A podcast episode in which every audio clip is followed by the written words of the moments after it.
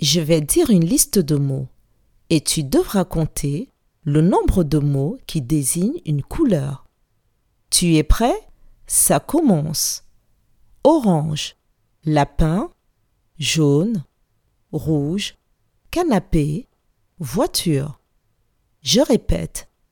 Orange, lapin, jaune, rouge, canapé, voiture.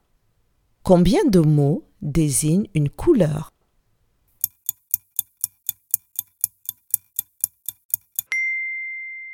Les mots orange, jaune et rouge désignent des couleurs. Donc, en tout, il y a trois mots qui désignent une couleur. Bravo